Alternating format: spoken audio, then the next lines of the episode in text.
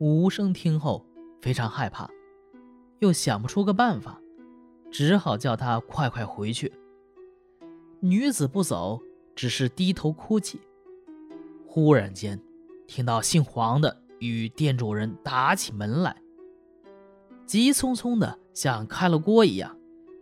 又听见姓黄的大喊：“我一路上恭敬侍奉你，是看中你的为人，为何引诱我的兄弟媳妇儿？”无声惧怕，逼着女子快走。又听到床上小门外也出现打闹的声音，无声急得汗如雨下，女子也是怕着哭泣。这个时候呢，听到有人劝主人的声音，主人不听。更急促的推打门。那劝人的人说：“呀，请问店主，你你想怎么样啊？你想杀了他们吗？有我们这几个客人在，必定不会坐视你行凶。如果两个人中有一个人逃跑了，要让他们认罪，又怎么措辞呢？想告到公堂吗？告到了公堂，也说明你是家里管教不严，正是自取其辱。何况你是开店的，明明是陷害欺诈。”怎么能保证女子没有别的话？店主人瞪着眼睛，无话可说。无声听了，暗暗感谢佩服劝解的人，但不知道这是谁。这个秀才是谁呢？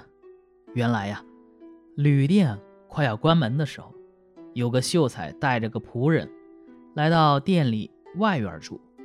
他带着好酒，让遍所有的客人，尤其是对店主人和姓黄的。更是热情。店主人和姓黄的想起身告辞，啊，这个时候告辞去干嘛呀？去捉奸呢。但是呢，秀才扯着他们的衣服，苦苦挽留，不让走。后来呢，他们终于找机会溜走了，就抄起棍棒跑到吴生住的房间。秀才听到喧闹声，这才进去劝解。无声趴在窗上窥视，原来这个秀才呢是狐狸朋友，心里暗暗高兴。又见店主人气势已被压下去，就说大话吓唬他们。又对女子说：“你怎么不吭一声？”女子哭着说：“只恨自己不像人，被人驱使干这种贱事。”店主听了，吓得面如死灰。秀才斥骂道：“你们这伙人所干的禽兽不如的行为，已经完全暴露了。这是我们这些客人所共同愤恨的事情。”这个时候，姓黄的和店主都放下了手中的刀棍，跪在那里请求原谅。武生一看没事了，也开门出来，怒气冲冲的把他们大骂一顿。秀才。又劝解无声，双方这才和解。但是这个女子怎么处理呢？女子还在一边哭着，宁死不回去的样子。这个时候，从内房里跑出几个丫鬟老妈子，揪住女人往屋里拉。女子趴在地上，哭得更加哀痛。秀才劝店主高价把这个女人卖给无声。店主低着头说：“唉。”终日打雁，反被雁给啄了眼。既然是这样，还有什么好说的？于是呢，就依从了秀才的办法。无声不肯多破费，秀才在主客之间调停，最后议定五十两银子。双方人钱交付以后，晨钟已经敲响，于是，一起赶紧收拾行李，载着女子离开了。女子没有骑过马，在马上精疲力竭，所以到了午间稍稍休息一会儿。休息后将要上路，叫豹儿。豹儿这时候不知道去哪儿了。太阳已经偏西了，还不见豹儿的踪影。无声很是纳闷，便问狐狸。狐狸说：“哎，不要担忧，他快回来了。等到月亮出来了。”鲍尔这才回来，武生盘问他，鲍尔笑着说：“公子拿出五十两银子，肥了这些奸贼，我心里不平。刚才与鬼头商议好，返回身去把钱给要回来了。说着，把银子放在了桌子上。无声惊奇地问其中的缘故。原来呀，鬼头知道女子只有一个哥哥，出远门十几年没回来，于是幻化成他哥哥的形象，又让鲍尔假冒他的弟弟，到店主家要找姐姐妹妹。店主一见就被唬住了，非常恐慌，假托他病亡了。这两个人说要报官，店主更害怕了。便拿出银子贿赂他们，贿赂的价码呢，渐渐涨到了四十两银子。这两个人呢，才答应离开。鲍尔把这事儿一说，吴生便把这些钱送给了鲍尔。吴生回家以后，与这个女人呢，情谊很深厚，家里也更富裕了。后来细细询问女子，才知道路上遇到的美少年。就是她的丈夫，所谓的史郎，其实就是那个姓金的。这个女子呢，穿着一件狐绸披肩，也说是从山东一个姓王的那里得到的。这一下就和前面那个王子训的事儿对上了。原来这帮骗子党羽有很多，包括旅店主人，他们都是一伙的。不过呀，无声所遇到的。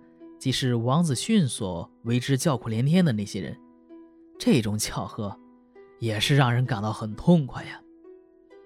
古人说得好，会骑马的人往往容易摔下来。